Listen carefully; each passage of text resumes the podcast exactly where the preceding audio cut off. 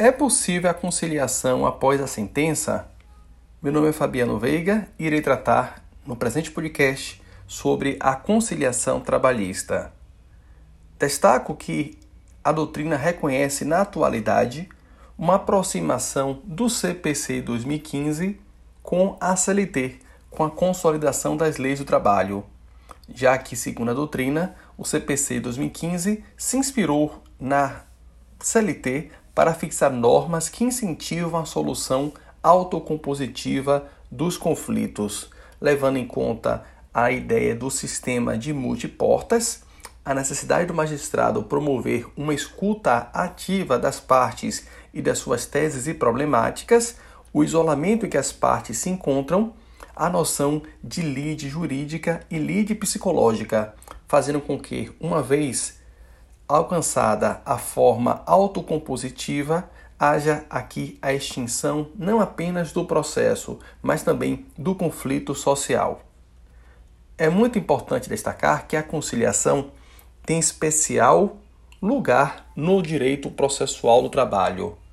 O artigo 764, um dos dispositivos mais importantes acerca do tema, dispõe que os dissídios individuais ou coletivos submetidos à apreciação da Justiça ao Trabalho sempre serão sujeitos à conciliação.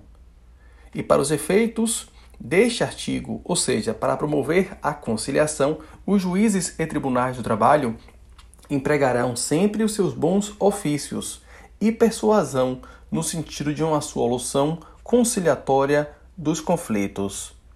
Por outro lado, não havendo acordo, o juízo conciliatório converter-se-á obrigatoriamente em arbitral, proferindo decisão na forma prescrita na lei.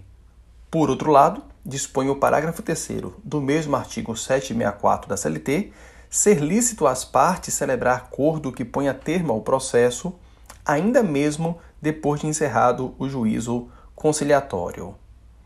É importante perceber que, a despeito da importância da conciliação enquanto forma autocompositiva de solução de conflito, as partes não têm direito, líquido e certo, à homologação do acordo entabulado em juízo.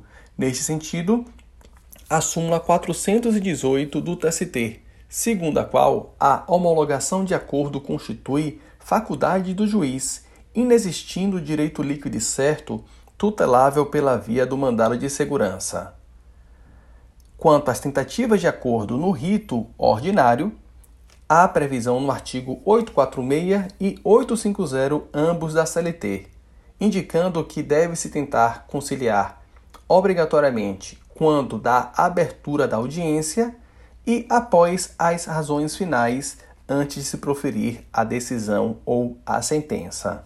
No rito sumaríssimo, disciplina o tema o artigo 852-E da CLT, indicando que, aberta a sessão, o juiz esclarecerá as partes presentes sobre as vantagens da conciliação e usará os meios adequados de persuasão para a solução conciliatória do litígio em qualquer fase da audiência.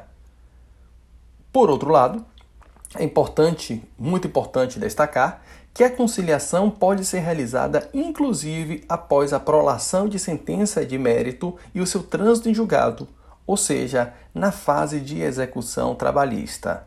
Nesse sentido, não há que se falar em violação à cura julgada, mas apenas alteração dos efeitos práticos da decisão que transitou em julgado e promoveu a chamada cura julgada material.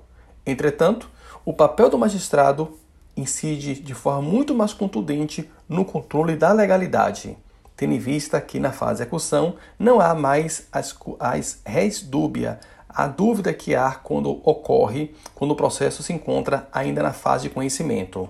Logo, o magistrado deve necessariamente controlar os atos praticados pelas partes, inclusive quanto ao eventual questionamento acerca da disponibilidade do direito. A decisão que homologa uma conciliação, de acordo com o artigo 831 da CLT, é irrecorrível.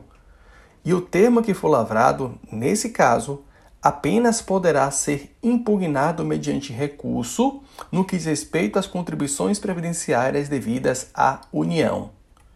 Ainda acerca da impugnação da decisão que homologa conciliação entabulada pelas partes, aponto a importante súmula 259 do TST, segundo a qual só por ação rescisória é impugnável o termo de conciliação previsto no parágrafo único do artigo 831 da CLT.